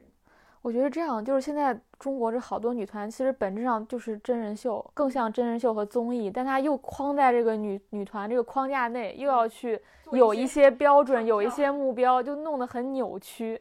所以就会，比如说你能选出来，就是王菊这样的人，就是杨超越这样的人，通过这样的节目被大家认识，但另外他又不会进入到最终的那个标准里，因为他又不符合那个目标，但他又符合一个真人秀。但是问题是，符合了那个目标以后，也没有什么所谓的能够回回报给他们的东西。那那些最终被选出来的人是符合了，然后呢，就可能团综混怎么样。我还有看那个仅三天可见的那个火箭的那个，就你很明显感觉到，就是他们退出了这个这个选秀的这个光环之后，经历了一部分就是现实的沉淀之后，再去采访他们的时候，就很多人的状态就已经是相对会成熟很多了。就有些人可能能拎得清自己的职业生涯是一个什么样的路径，然后有些人可能知道自己的努力的天花板在哪里了。嗯，那但本来是这个行业不应该给他这么快一个天花板的，就是应该是有一个更远的上升路径的，你才会有整个选秀才会变得有意义。嗯，我觉得刚刚说的真人秀这一点特别有意思，因为我发现，就像阿康说的，就是真人秀，如果说我们看这种选秀，它最终是看一个真人秀的话，那为什么不从头开始就做一个真人秀呢？就像《乘风破浪的姐姐》这样，就是这个我们今天最后一部分的问题。所以才会未播先火，对对对，才是真实的需求。就是终于破开了那层虚伪的外衣。就终于不要不再用一些虚伪的标准去定义它，而是直接看上来就。给你看一个，我就是真人秀，只是套了一个，就是真人秀借了选秀的外壳，而不是选秀借了真人秀的外壳。对，嗯，对，乘风破浪姐姐阿康在这个豆瓣小组已经潜伏许久，你来分享一下。我当时比较震惊，就是刚进去那个小组时，好像才两万吧，好像当天晚上就变成十几万了。就就那个那个小组，现在没怎么去逛，但那几天就老逛，就很难在互联网看到那样的状况，就所有人团结一心，然后所有人互帮互助。然后去为那些姐姐什么，而且它里面有很多笑料嘛，就是因为那些人都不太懂怎么给，他就把饭圈那一套移植到这里嘛，有点像你刚才说那那种感觉，就是外面是节目是把女团移到了真人秀，然后这个是把饭圈移植到了这些，比如本来是影迷啊，本来是歌迷啊，本来只是普通的路人啊，就是它有两个这个移植的过程，就发生了一些很有趣的戏剧，对。对对，戏剧效果，嗯。这个其实我觉得之前好像很多也有，比如说大家为周杰伦打榜，对对，是一样的，是一样的，对对对，包括更早那个书圈一零一，嗯嗯，对，当时那个，呃，是后来里面也有不少的书倒了吧？倒了，倒了，不少倒了，变成了变成了爹味一零一，是不是？万物皆可一零一，嗯，对，然后。这个关于关于浪姐这个，你们两位有没有什么想说的？就是想想讨论的一个问题，就是为什么刘敏涛那个事情会成为一个话题爆发的节点？就是我觉得，我觉得刚开始其实大家没太分得清，说那三十个人是具体哪三十个人。他们大家知道，就是那个表演当中，万茜是参加了，就是其实很多人是没有分清。就是谁谁去了谁不是是没有分谁没去，但大家知道说那个表演里面有人去，我觉得我觉得可能会有这么一个误区，因为三十个人嘛，那个名单即使他们有一定知名度，我现在都是不能把三十个人一口气说出来。对对对，所以它会造成这么一个模糊嘛，就是大家知道只要是姐，以为他都去了。对对，这是我觉得另外就是就是。姐本身已经成为一个词，就解学也成为一个词，再加上那段时间大家已经成，就是各种在呼吁给导演组喊话，谁谁谁可以去，并且好像有个人冒充冒充导演还是什么，反正他也给了一些反馈，就是说你们想让谁去，我还真去邀请他了，造成大家一个就是万只要是三十三十岁以上，她都可以是女演员，她都可以解，再加上我觉得当时刘敏涛那个状态嘛，就是。非常非常可以代言那个乘风破浪的姐姐这么一个形象，所以就造成了这么一个。其实他好像并不会去嘛，没有也没有他，对他说不会去，然后其实原始名单也没有他，但他成了莫名其妙带火了这个这个东西。我觉得是互相借力吧，嗯。但我觉得是有一点，就在《乘风破浪姐姐》之前，其实我看很多公号已经在讨探讨的一个问题，就是三十岁以后女演员在国内有没有电视剧可以演？当时那淑女淑女的品格嘛，为什么大家这么歪歪这么厉害，也是一样的。对，大家会自己去脑补那个阵容，都觉得挺好的。对，这个东西也是积累了很对，就积累很久，就是观众对于就是女演员到三十岁以后，他们的一个就不管也好，一个作品也好，是有期待的，就有这个需求的。但是可能影视剧这个部分很难突破了，就是因为你要有好的剧本、好的产业链，这整个去支撑起来。然后通过这个变相的真人秀，是一个算是他们的一个舞台吧，展示自己的一个机会，去集结起来，那肯定是吸引到了一波观众去做这个事情。因为我们确实整个国内的话语圈里面，就是女演员的整个声量也好、露出度也好都很低，但我们看这个。日本市场或者韩国市场都是做出突破了的，就是已经做出突破。那其实看看影视剧的人就是那一波人，大家互相肯定是会受影响的。那我如果说那个比较难的道路不行的话，那乘风破浪姐姐，还有之前做那个花儿与少少年，这个当时也是这个东西也是成为这次的一个铺垫吧。就是当时不是还有花雪嘛，是不是？对，就是当时也是 那个也也是也是也是。非常意外的出。这两个节目还有一个互动，就是这次《乘风破浪》姐姐选出来那个团的第一个工作就是要去拍《花儿与少年》。你看有后续啊，这个也就很好，是他售后都安排好了。对，他是真的是已经打通了芒果宇宙。还有一点，我觉得是比较让我期待的，就是说。因为女团模式我们已经看过了，就是这个东西它会出来一个什么样的东西，然后里面的成员会有一个什么样的性格人设也大概都知道了。但是就是这次姐姐们就我是一个未知数，对，不知道他们会有什么样的化学反应，这是我比较期待的，就希望比较真实一点，希望演员们至少表现出来看起来比较真实一点。但是我还是非常担心他会做成三十岁加女性女性鸡汤，对对对之类的。因为他们不是找伊丽静做了一个节目嘛，然后就是那种深度访谈，然后谈的也是女性的困境、女演员的困境，这种年龄的、婚恋的各种呃工作、职场各个这种角度，所以我很担心那个节目并不会是我们大家现在臆想或者说各种在想象当中它会发生什么，它。节目当中，首先第一会不会发生不知道，第二是会不会呈现出来就更不确定。嗯嗯，怎么回事？我又是一个奇怪的观众。我看完了伊丽伊丽静采万万千那一期之后，就是我会把它当成一个就是初印象视频来看，然后会觉得啊，这万茜可能就会出 C 那种设定吧。我已经入戏了，对我已经进入那个一零一的状态，而且我好喜欢万茜，就是。她首先那个节目那个访谈里面给出的信息是她参加过舞蹈节目，然后她发过专辑，也就是说她唱跳俱佳。她非常会画画。对，然后她又她又性格又很少女感那种。就是觉得很像一个出 C 位，这里有一个已经开始，已经开始 pick 了。对，我觉得黄晓明选的好啊。嗯，杜华我觉得无所谓吧，这个反正得选的好。对，黄晓明选的太好了。这等于说花学加名学，爆款这又是一个芒果宇宙，芒果顶配都在这个节目里。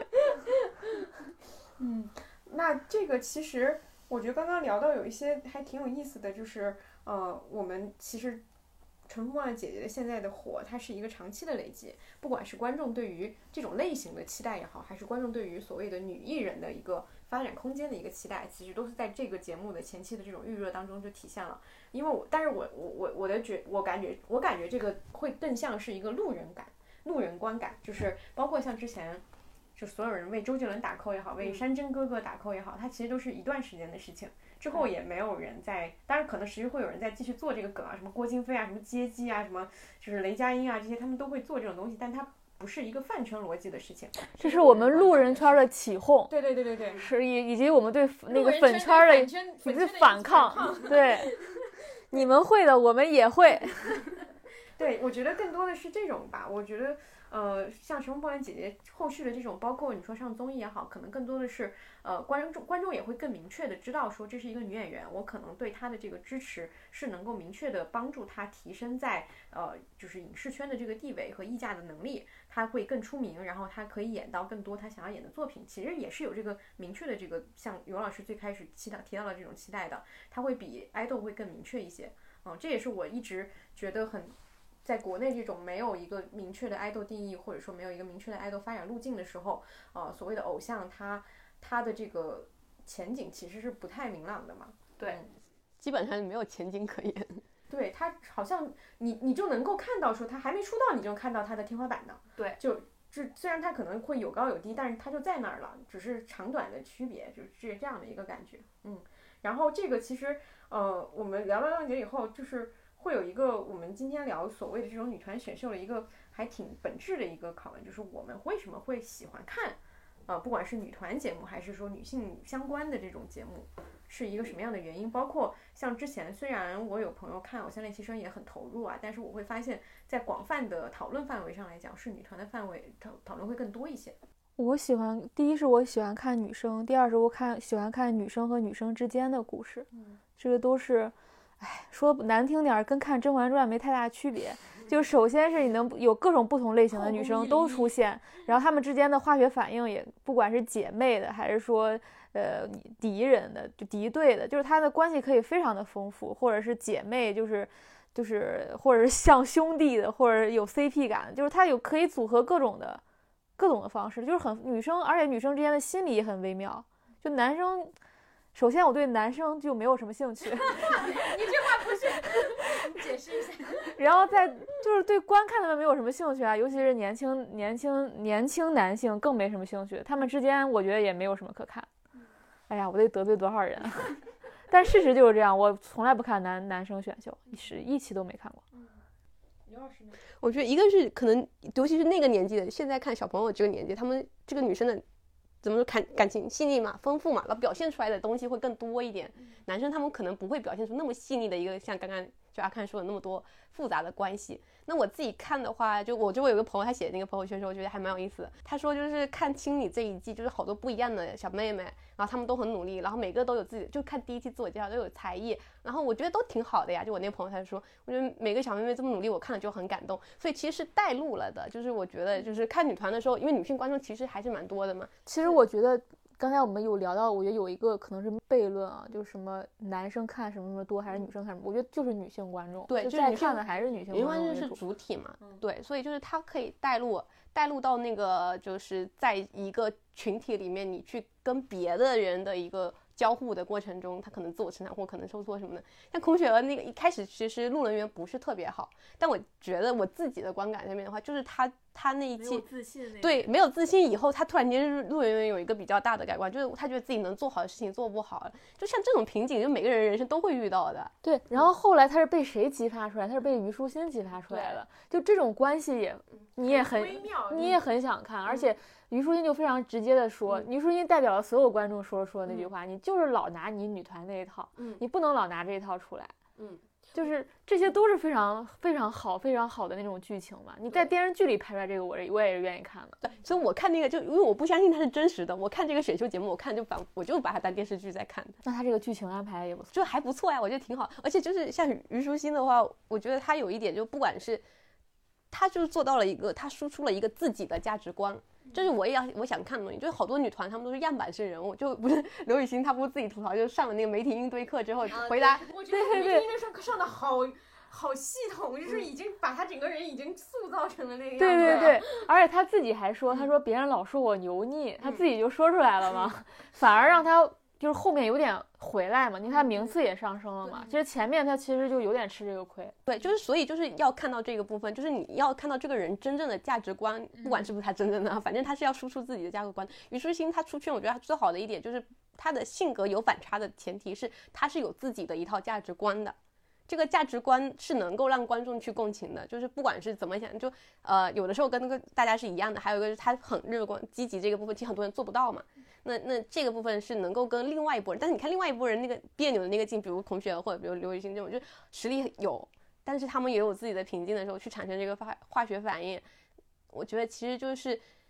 我们现实生活中，我们自己对自己的定位和别人对自己的的定位，然后我们跟他们的关系产生冲突的时候，女生之间特别会有的那种情绪波动，男生可能反而没有。男生对于自我的存在这点是一般都比较自信的，相对来说不会质疑自己。对，但因为我认识的大部分男生，他们都是对于自己性格的这个存在的合理性没有产生太多的质疑的。女生可能是因为我们亚洲文化，还是整个女性世界是这样，就是大家都会对自己的性格的合理性产生质疑，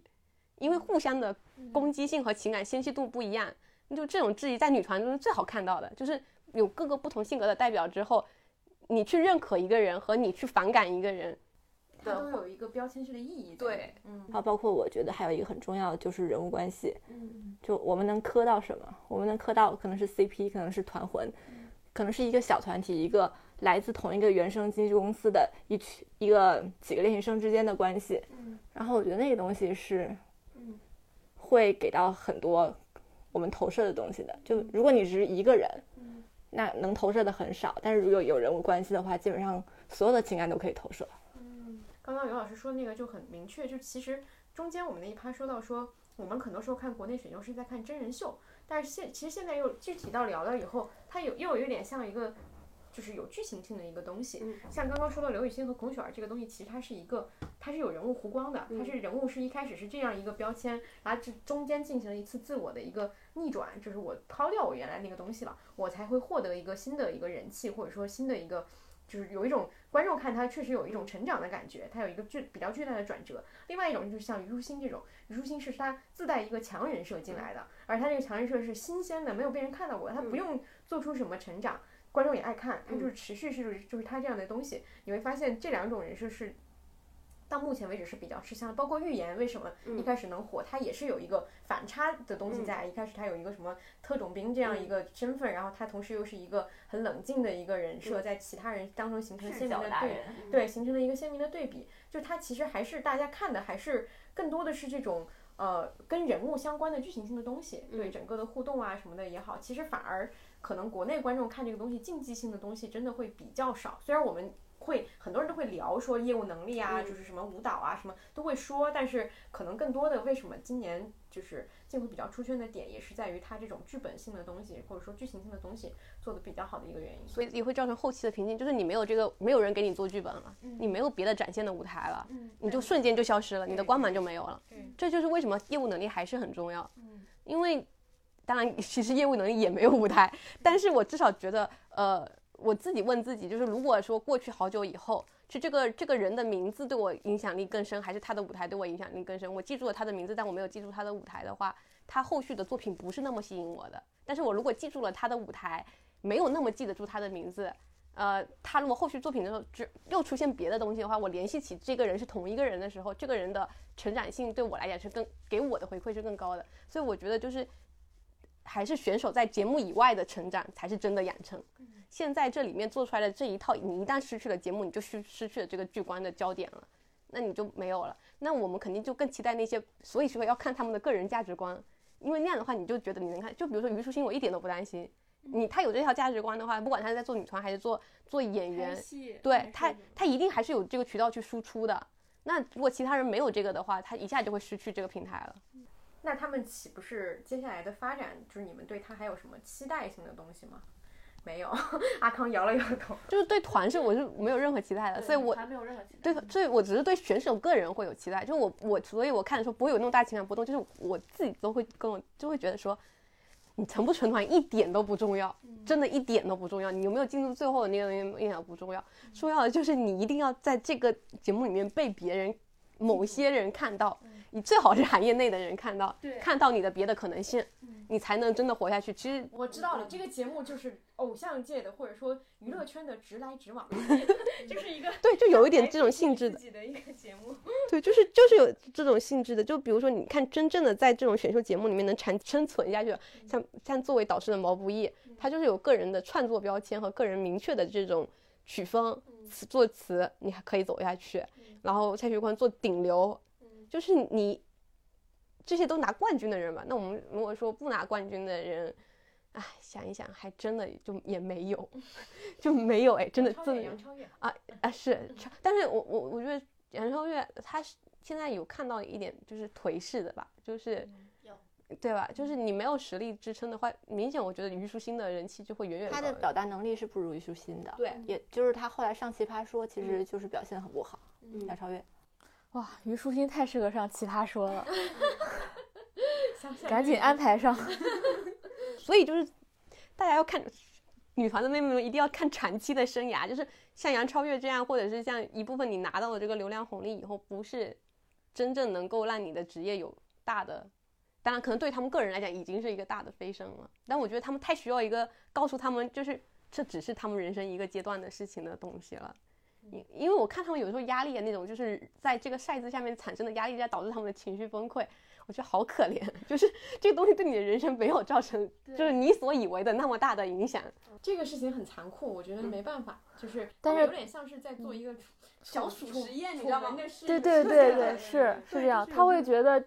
这个机会我还抓不住，我何谈其他机会？对，就会被就是会被这个赛字就是挤压的有一点就是挤压过度了。但是他们是又不是说这个赛字本身有多多么的，不是说多么的公平公正以及有就是竞技性吧。但但是他们的压力确实不低的，就是可能是做节目的人觉得高压能够激发就是观众的这种，嗯。但我觉得其实从其他角度上去做也还好，因为不然的话就是你。你所谓的高行程下面做的东西，你最后也没有那么高度强度的行程吧？刘老师没有通告可刘老。师今天是我的那四个字，就是大可不必。我补充一个，就是如果在没有限韩的时代，是有一个售后路径，就是所谓中韩对抗。当时有像《新东亚洲》那样的节目，是和韩国就是高绑定的，就是跟韩国的导师，然后也会去韩国训练，然后会会有一些韩国选手也进来。但那是一个路径，但现在是不可能这样走。另外还有一个就是现在是芒果吗还是哪个台在做《炙热的我们》团战节目，那个可能会终于能做起来的团战节目，不知道会不会有一点希望出来。哦，他等于说做这种东西，它其实竞技性也还是比较少，也等于说是给团又露出有一个多的露出的窗口的机会。就是团战对抗。哦，好的，那还是有一些可能就缓慢的有一些后续的东西在补进的东西。那也有可能像打歌节目一样，就是做一一季挣不到钱，然后就没有了。好，那我们今天确实也聊了挺多的，然后呃也非常感谢两位嘉宾到这里来，我们四个人一起，不知道这一期这一期是女生最多的一期，哇，全是女生，大家肯定分不清谁谁在说话。对，然后可能会有人说哇，你这这这几个女生笑的好多什么之类的，每次出现哇，这种熟悉的评论，阿康是不是有有感受？对，然后不知道这一期会不会也有很多可能原本没有听过我们节目的听众来听，因为毕竟这两个节目可能看的人会比较多。但是以上言论呢，都是我们自己可能个人的一个看法和分享。这期真的就是放松聊，就是随便说。对就是因为我觉得嗯，对待你，如果对待综对待女团选秀还要那么的，我只是觉得不应该那么正襟危坐的去研究这个事儿。嗯嗯对，我因为我们看它更多的是一个娱乐，我们去聊它或者说想它的一些方面，也只是做一个简短的一个分析，嗯，然后如果能够让大家有所启发是最好，如果简短的就不用有所启发，就开心 就行。如果能够让大家开心就好。对，我们就这一个要求。然后好，那我们这一期节目就到这里，嗯，谢谢大家的收听。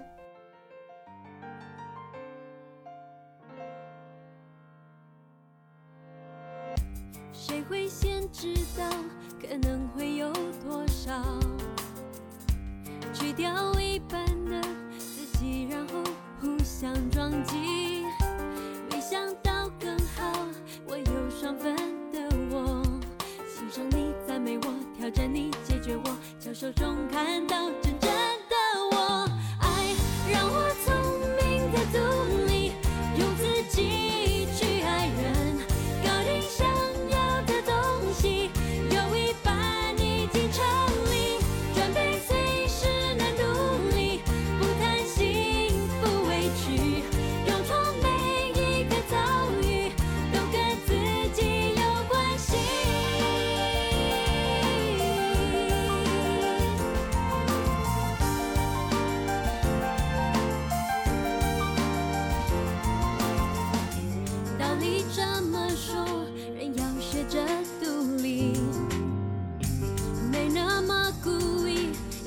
我要今生今世。